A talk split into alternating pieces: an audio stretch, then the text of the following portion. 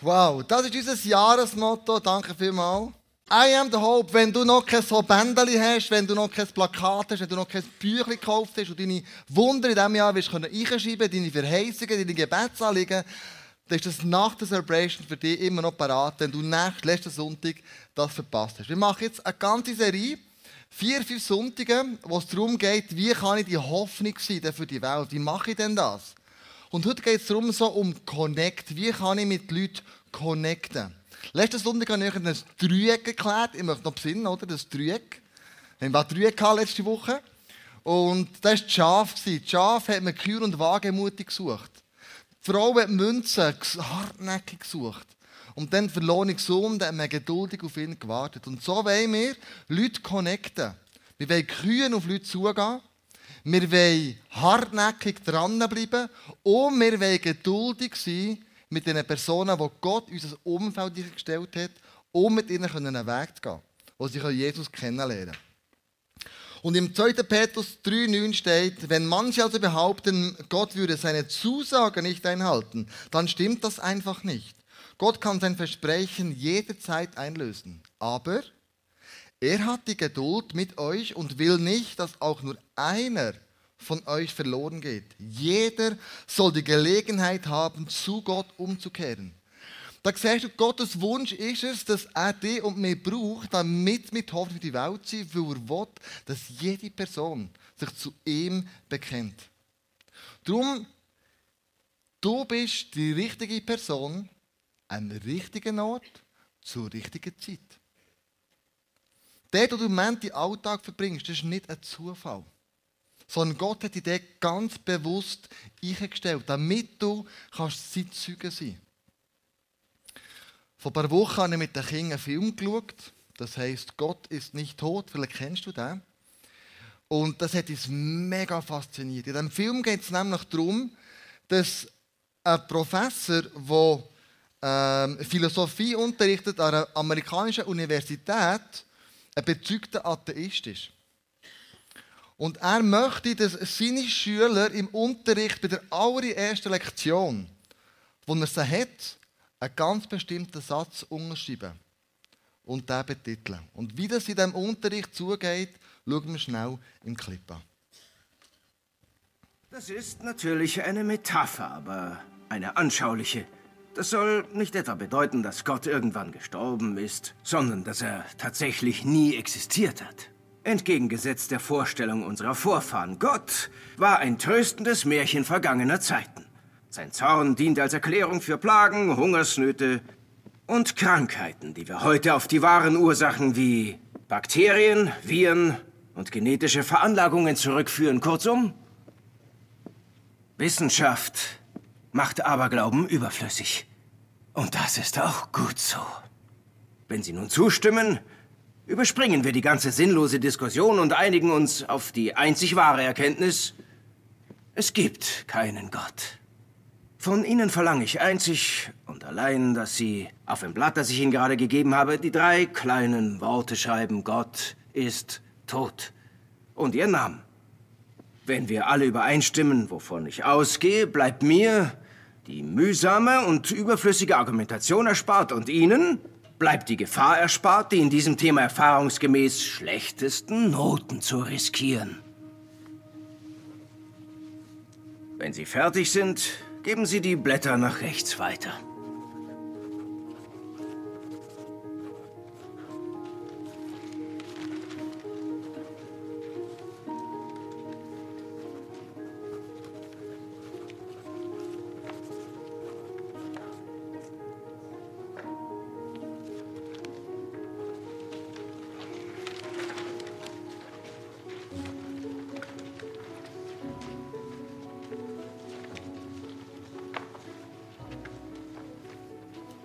Danke.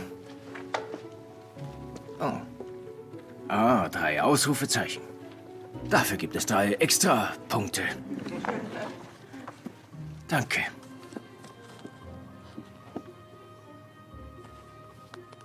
Und Sie, Mr. Wheaton. Uh, Josh Wheaton. Mr. Wheaton, gibt es ein Problem? Uh, ich kann nicht. Ich kann das nicht schreiben. Ich bin Christ. Oh, keine Sorge. Sie können zurückgehen in Ihr Zimmer und auf Knien beten. Was Sie in Ihrem Privatleben machen, geht mich nichts an. Aber hier in dieser Klasse bestimme ich. Ich kann nicht. Alles klar, Mr. Wheaton. Hören Sie sich die Alternative an. Wenn Sie nicht übereinstimmen, dass Gott tot ist, eine Voraussetzung dieses Kurses, dann müssen Sie das Gegenteil vertreten. Dass Gott nicht tot ist, aber Sie müssen dies vor allen hier Anwesenden tun, am Podium. Und falls Sie scheitern, und das werden Sie, dann bleibt mir nichts anderes übrig, als Sie nicht bestehen zu lassen, was Sie ein Drittel Ihrer Endnote kosten wird. Wer entscheidet dann über meine Argumente? Na, ich, ich natürlich. In meinem Kurs gelten meine Regeln und die Benotung gehört dazu. Nichts für ungut, doch ich zweifle an Ihrer Objektivität. Was schlagen Sie vor? Wie wäre es mit allen hier? Interessanter Vorschlag, aber warum sollte ich das zulassen? Sie haben sie bereits auf Ihrer Seite. Ich müsste Sie vom Gegenteil überzeugen. Überzeugen, dass Sie falsch liegen.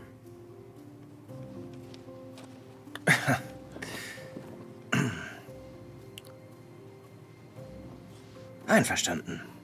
Mr. Wheaton, in meinen nächsten drei Stunden räume ich Ihnen jeweils 20 Minuten Zeit ein, um Ihren Standpunkt zu vertreten. Dabei überlasse ich Ihnen allein das Podium und versuche mich nicht einzumischen. Natürlich dürfen Sie auch Ihre Zuhörer mit einbeziehen, jedoch ist Ihre Zeit begrenzt. Wie Sie mit dem Stoff der anderen Kurse zurechtkommen, ist Ihr Problem. Es sei denn, Sie kommen zur Vernunft und beenden diesen Irrwitz, indem Sie wie alle anderen auch den Zettel abgeben. Der Rest von Ihnen nach diesem Einblick in primitiven Aberglauben richtet seinen Fokus auf das Sein und die Realität. Für die nächste Stunde lesen Sie bitte von David Hume das Problem der Induktion und Descartes Abhandlung über die Methode. Und zu guter Letzt von Bertrand Russell, warum ich kein Christ bin. Als Vorbereitung auf Mr. Wheatons Vortrag. Und als Dank, dass sein Scheitern uns zur klaren Übereinstimmung verhelfen wird.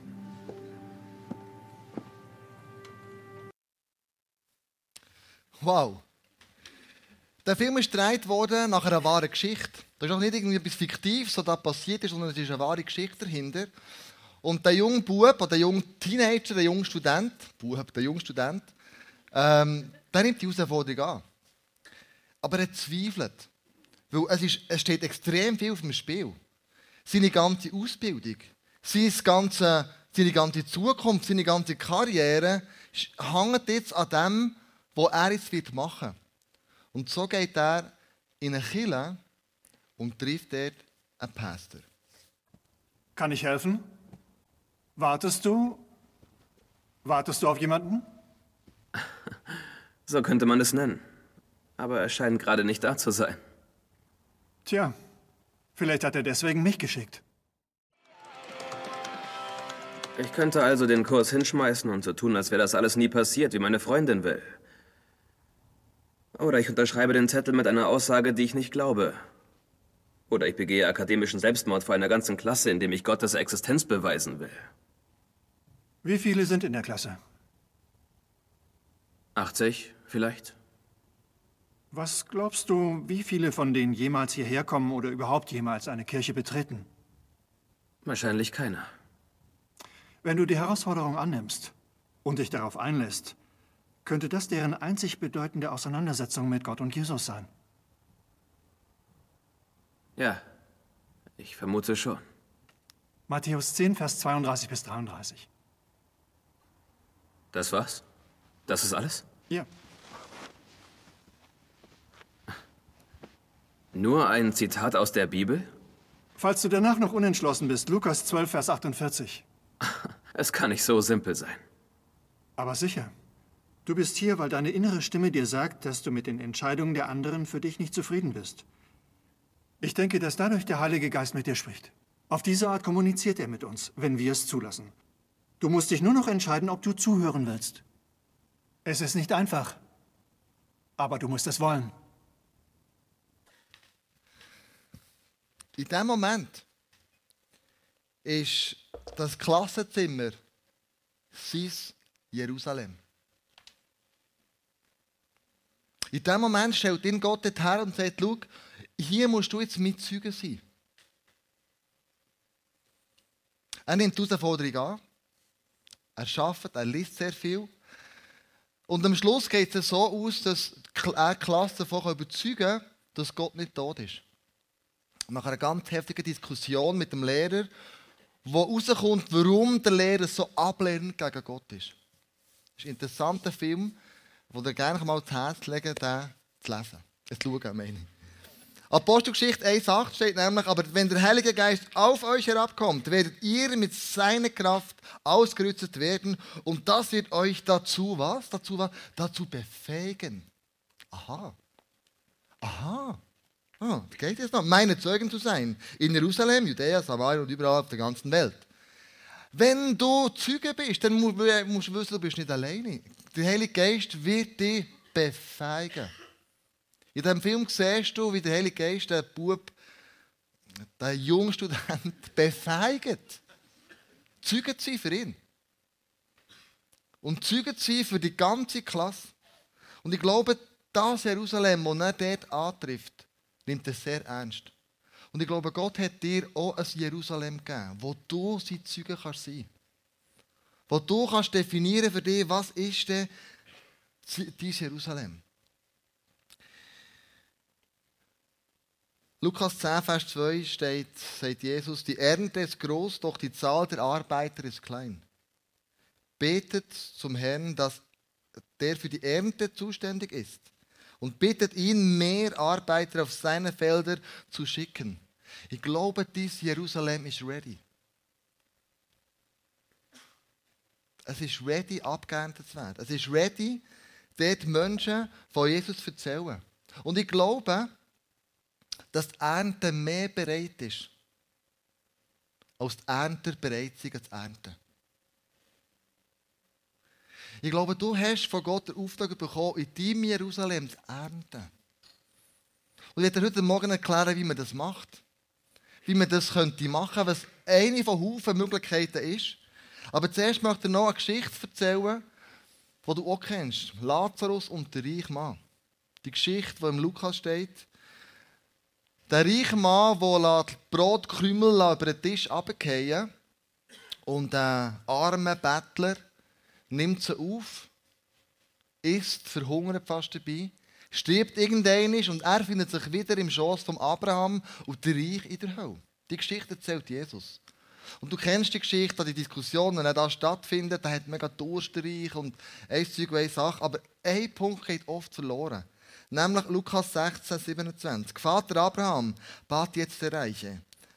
Dann schick Lazarus doch wenigstens in das Haus meines Vaters zu meinen fünf Brüdern. Er soll sie warnen, damit sie nach ihrem Tod nicht auch diesen qualvollen Ort kommen. Das wird oft diskutiert, was das für eine Bedeutung hat und und und. Und was ich da sehe, ein weiterer Aspekt ist, dass sind noch fünf Brüder um. Er möchte die warnen. Er checkt plötzlich, was jetzt hier passiert ist. Und er sagt, hey, es gibt noch Leute auf dieser Erde, verwandte, neue Brüder und Schwestern, die müssen hören, dass es zwölf verschiedene Arten von Ewigkeiten gibt.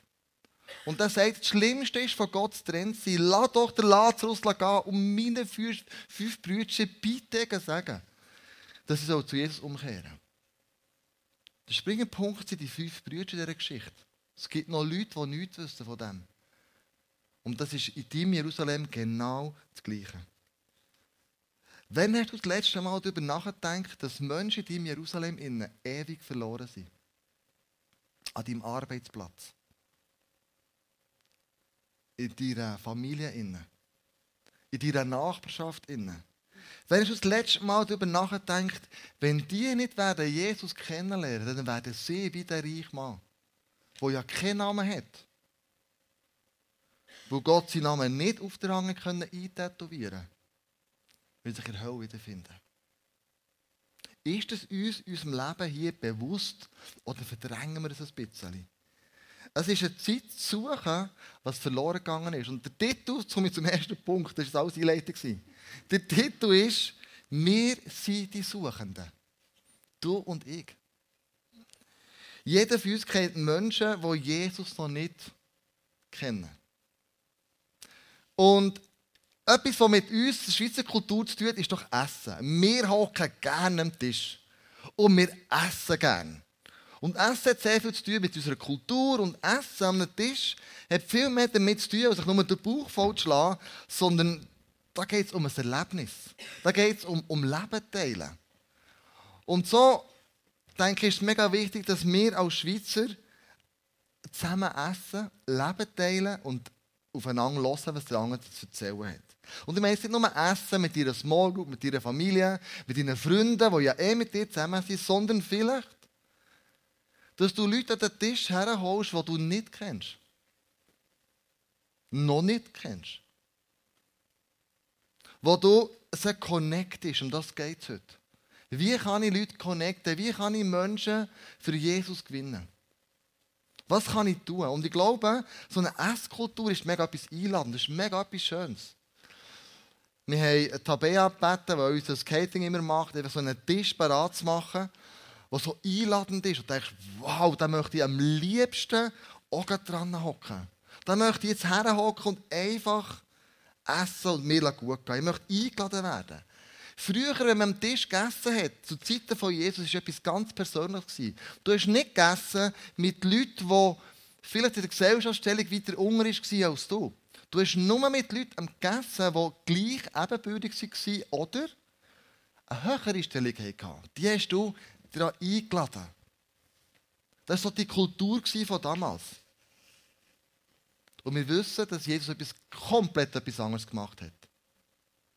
Er ist mit Zöllner am Tisch gehockt. Also es hat wie zwei Arten von Leuten gegeben damals. Es hat Sünder gegeben und Zöllner. In der Gesellschaftsstellung waren die Zöllner zungerst unten. Warum? Sie haben beschissen. Sie haben die Leute um ihr verdientes Geld am Stadttor gebracht. Du das selber mal erlebt, als wir vor in Kambodscha waren, kommst du an Zoll. Und dann war der Zöllner, der dort war, der Zollbeamte, ja, die Biege von meiner ganzen Familie, die fünf Schweizer Pässe. Und dann hat er alle schnell weggeschickt. Die Andrea und King zum Gepäck und ich war der, habe die alles auf den Tisch gelegt, zum Abstempeln. Dann nimmt er die und tut sie ab. Er schaut mich lange an und sagt, was sind dir die Pässe wert? Und ich denke so, Scheiße, hey, hey, wo bin ich da gelandet? Und er sagt, ja, ja, ich weiß nicht, also was zahlt man denn so hier? Am Zoo in Kambodscha. Und dann hat er gesagt, ja, was du hast, dann habe ich in die Sache geschaut, dann habe ich 20 Dollar gehabt. Ich dachte, ja, lenkt das? Das ist gut. Zack, zack, Pass führen, gestempelt, wunderschöner Aufenthalt und ziehen wir ab. Also, heute ist es zum Glück anders, habe ich gehört. Heute, heute ist, äh, ist beschrieben, man darf kein Geld rausgeben. Aber die damaligen Zöllner, das ist so die letzte also man kann sagen, das war so das Ende der Nahrungskette. Also wirklich die, die zuletzt noch kommen, sind noch Zöllner. Sie waren Schwindler, den Menschen Geld noch. Sie waren Angestellte vom Römischen Reich, also gerade zweimal schlecht. Und einer von diesen Zöllner tut Jesus anders behandeln. Wir lesen nämlich Matthäus 9,9. Als Jesus die Straße entlang ging, sah er Matthäus in seiner Zollstation sitzen. Komm mit und folge mir nach, sagt er zu ihm. Und Matthäus stand auf und folgte ihm nach. Ich kann mir gut vorstellen, dass in dem Moment seine Jünger sagen, Jesus, stopp mal. Der Matthäus, der Bescheisskeit. Jesus, jetzt, warte mal eine Minute. Bist du sicher, du willst den Typ mitnehmen? Meine, du kennst ja den meine, das macht unser ganzes Team kaputt. Das macht die und deine und unser Ruf, reitet der in Schand und Schimpf und bei Boden ab. Hey, Jesus, überleg das doch noch einmal. Bist sicher, dass du den mitnehmen willst?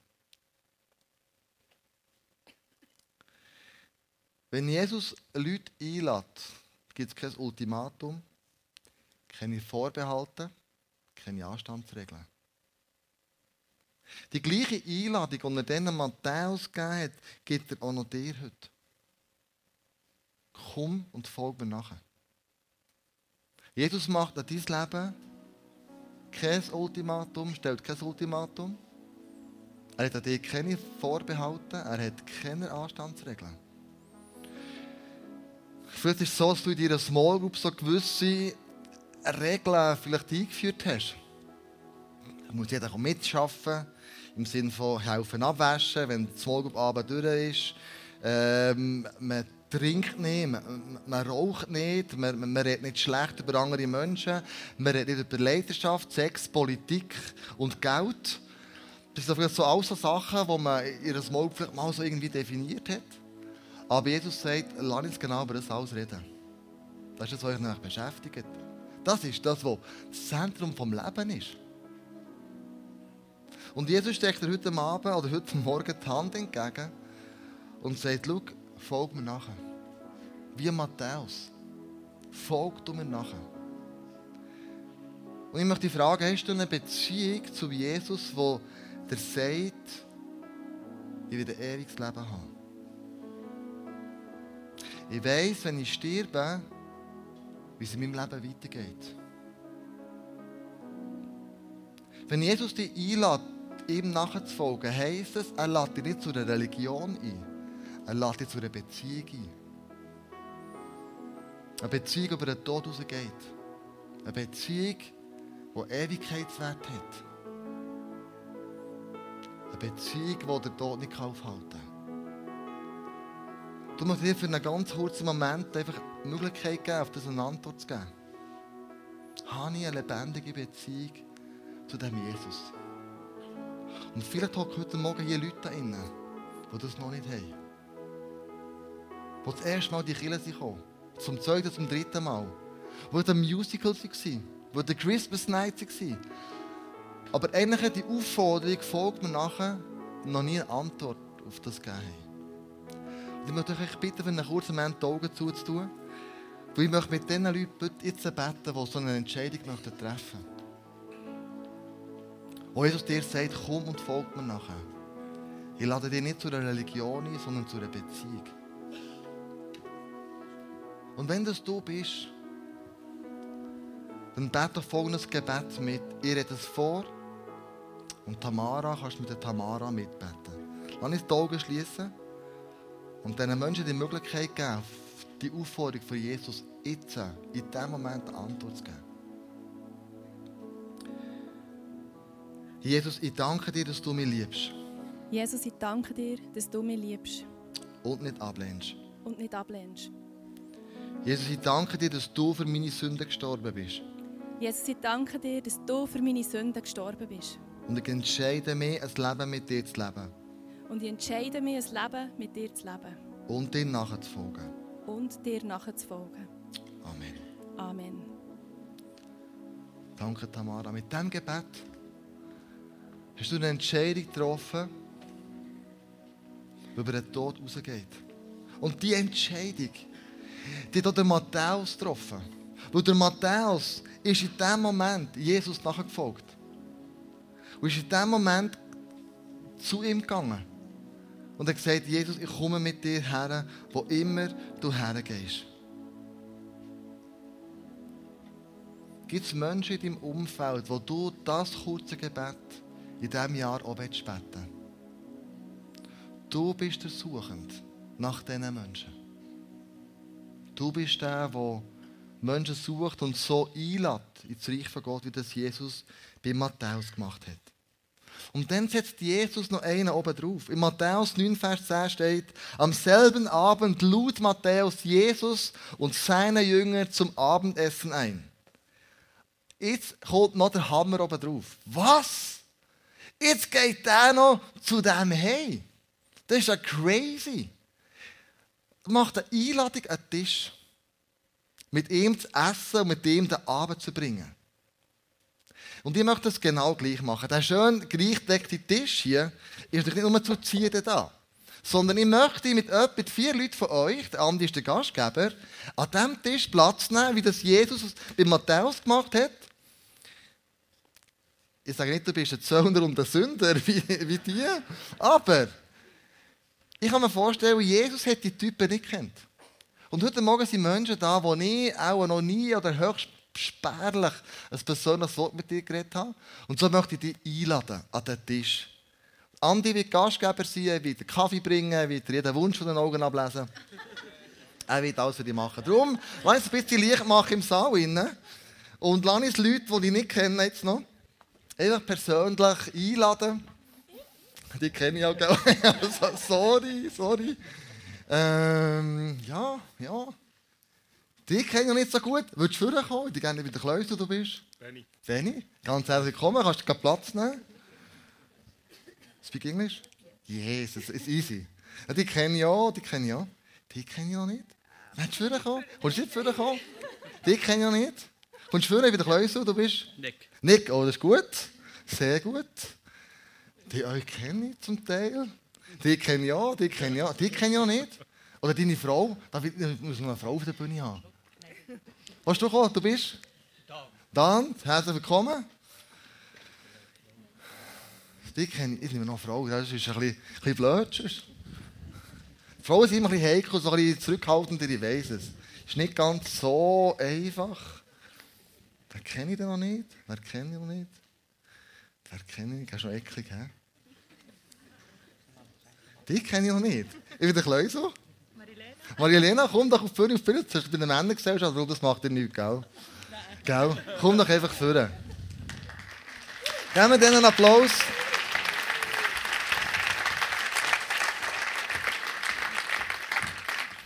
So gut.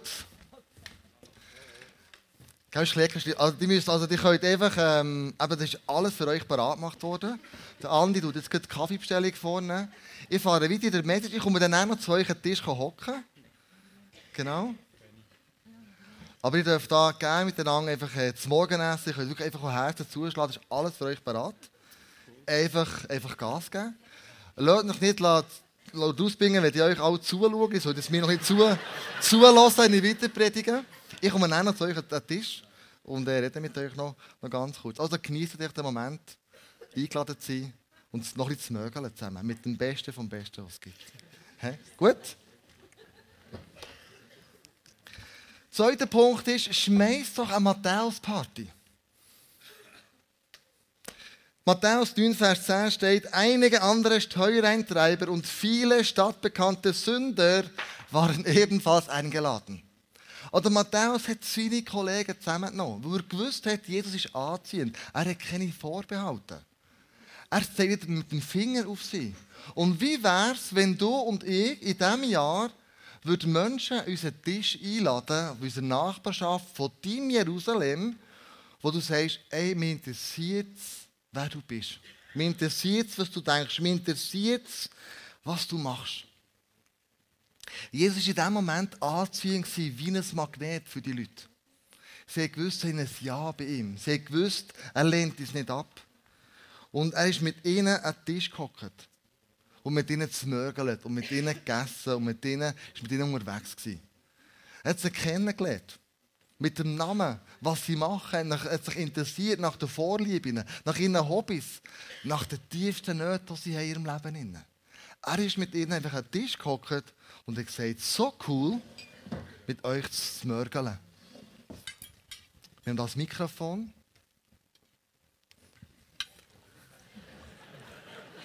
Kein Schrecken. Mm, jetzt zuerst noch ein bisschen essen, auch ein bisschen gut gehen. Ich habe eine Frage. Von, von wo kommst du? Äh, ich bin von Günzburg, also Solothurn. Ja, Beruflich, was machst du? ich bin Zimmermann, selbstständig. Und ähm, ich war auch schon da, gewesen, aber heute eigentlich das erste Mal am Morgen hier.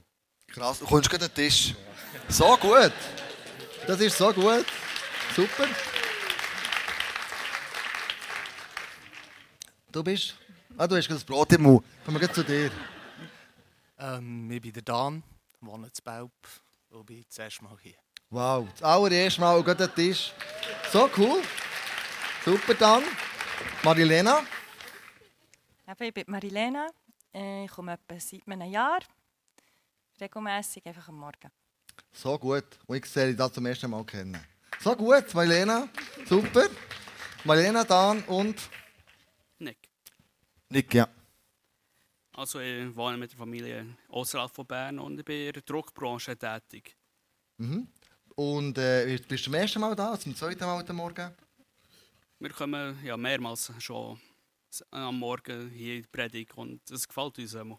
Sehr gut. Auch du, ganz herzlich willkommen, Nick. Super, seid ihr da. So gut. Es gibt Leute, die in diesem Moment ihre Geschichte erzählen. Oder sie fragen dich, warum bist denn du Christ? Was bringt es dir denn, an den Jesus zu glauben? Und wir haben in den letzten paar Wochen von verschiedensten Personen einen Videoclip gemacht, warum glaubst du an Jesus? Erzähl mir deine Geschichte. Und ich war auserwählt, das zu erzählen, darum zeige ich dir das, was meine Geschichte ist. Wo an diesem Tisch könnte kommen.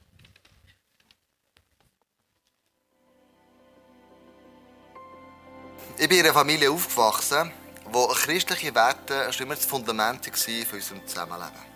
Durch das habe ich die Bibel kennt und die Geschichte aus der Bibel und der Glaube ist mir in die Wiege gelegt worden und ich habe nie daran gezweifelt, dass an dem irgendetwas nicht könnte stimmen Nach verschiedenen Ausbildungen bin ich schlussendlich ins Lehrersemi gekommen und hatte dort aber einen Religionslehrer, der weder gläubig war, noch hat er an die Bibel geglaubt und sie für wahr gehalten. In endlosen Diskussionen mit ihm hat er mir immer wieder Widersprüche aus der Bibel dargelegt und das hat mich plötzlich unsicher gemacht. So fest, dass ich plötzlich gesagt habe, ich glaube auch nicht mehr dran. Ich habe ein Märchen geglaubt, 20 Jahre lang. Das hat dazu geführt, dass ich Gott abgesagt habe und nicht mehr ihm geglaubt habe. Und dann sind so meine Sturm- und Drangjahre gekommen, so zwischen 21 und 24. Und ich habe das Leben gelebt in Saus und Braus. Mit allem, was dazugehört. In dieser Zeit hat aber die Familie immer an mich geglaubt und für mich gebetet. Meine Mutter, mein Vater, meine Geschwister, die haben immer gesagt, wir lassen den Kleusel im Gebet nicht los. Er ist unser Sohn oder unser Bruder. Wir glauben, dass er irgendwann zurückkommt zu Jesus. Ich habe es immer abgelehnt. Ich war so rebellisch, dass ich in endlosen Diskussionen auch daheim den Glauben in Frage gestellt habe. Nachdem aber eine Freundschaft ist in die Brüche gegangen, mir sehr viel bedeutet hat, hat der Rebell in mir das, die Fassade verbröckeln. Und ich habe gemerkt, das Leben, das ich lebe, ist nicht mehr erfüllend. Mir hat etwas gefällt, von Anfang an. Und ich habe eines Tages gemerkt, ich möchte zurück zu Jesus. Das Leben, das ich mit ihm geführt habe, das war das Leben, das ich mir gewünscht habe. Ein erfüllendes Leben ist nicht immer alles easy, aber es war doch ein erfüllendes Leben.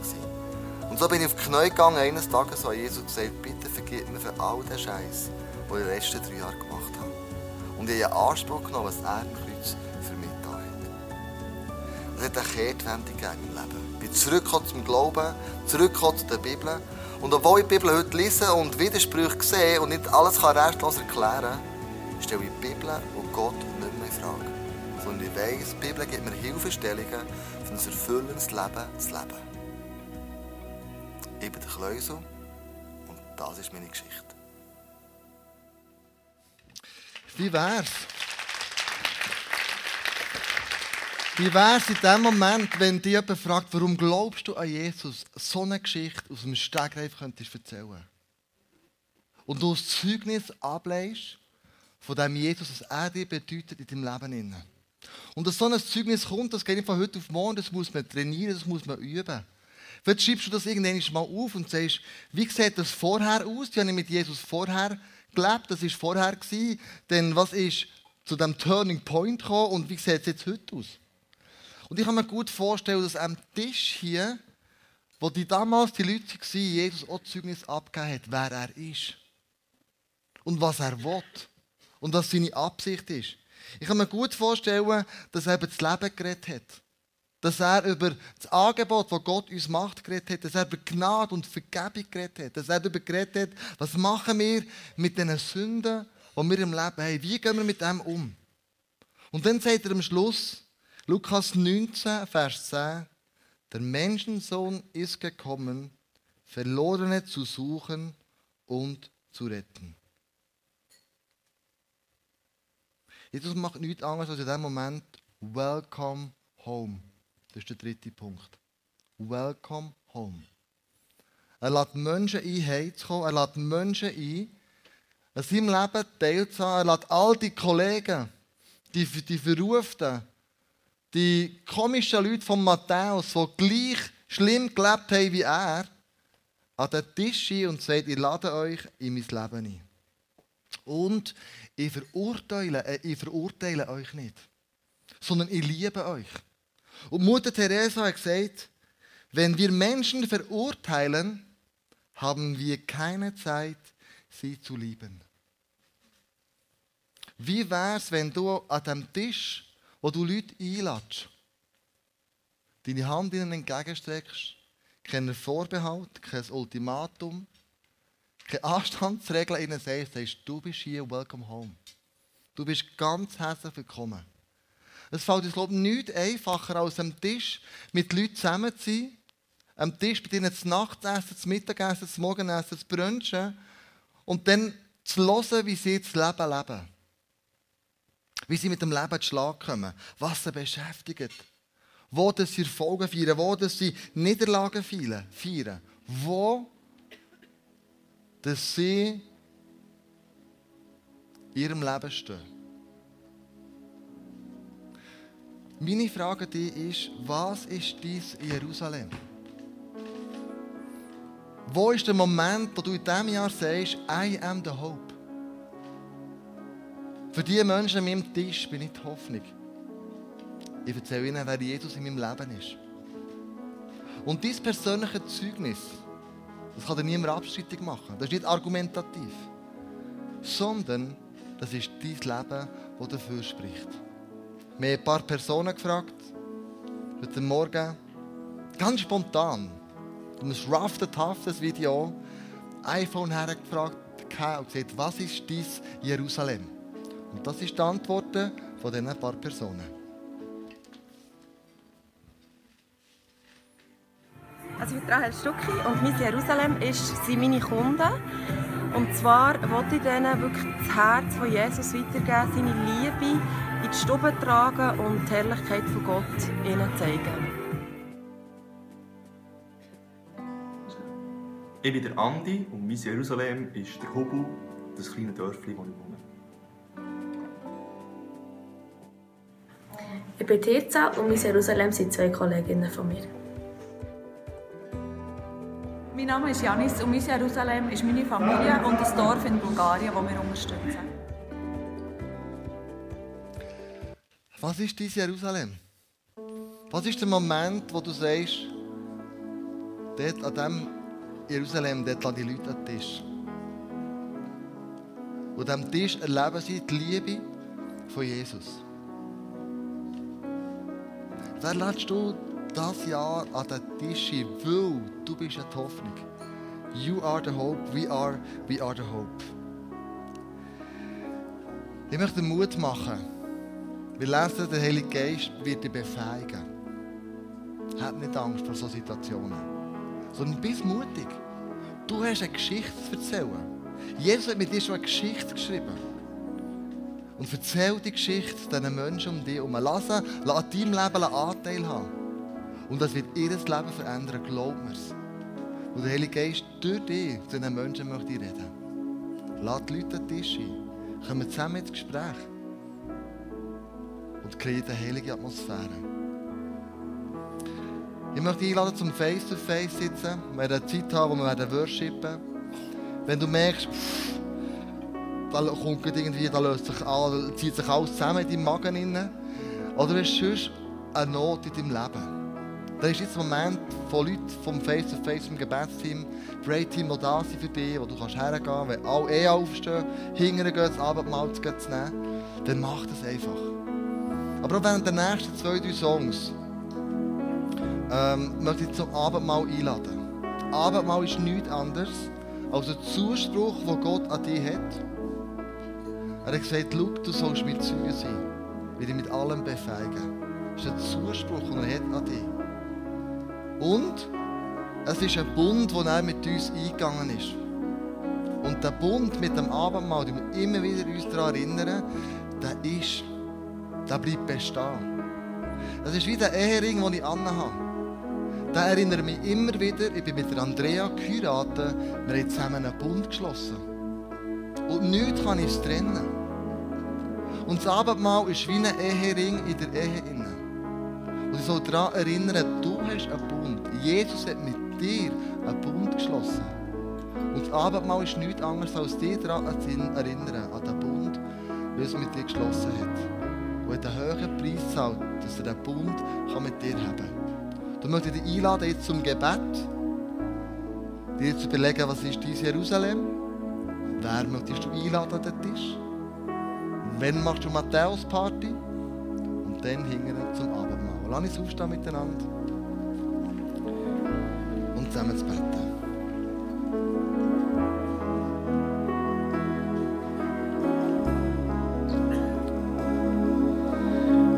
Jesus, ich möchte einfach bitten, dass du in diesem Moment zu uns redest. Jesus, was ist mein Jerusalem in diesem Jahr? Wo soll ich Zeuge sein von dir?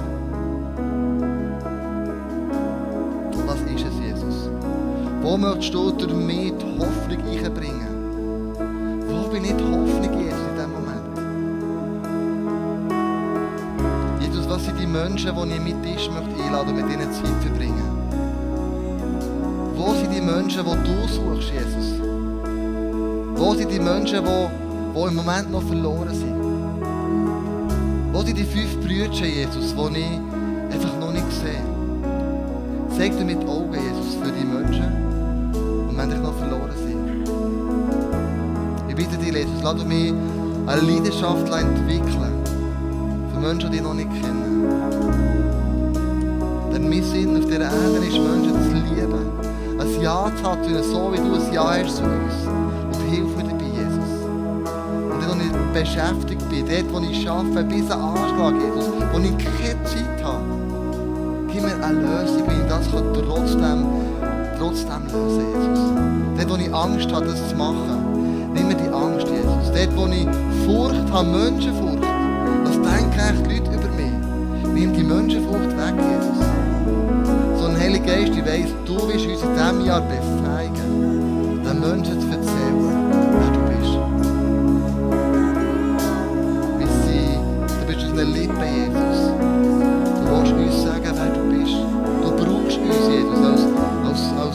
Chega.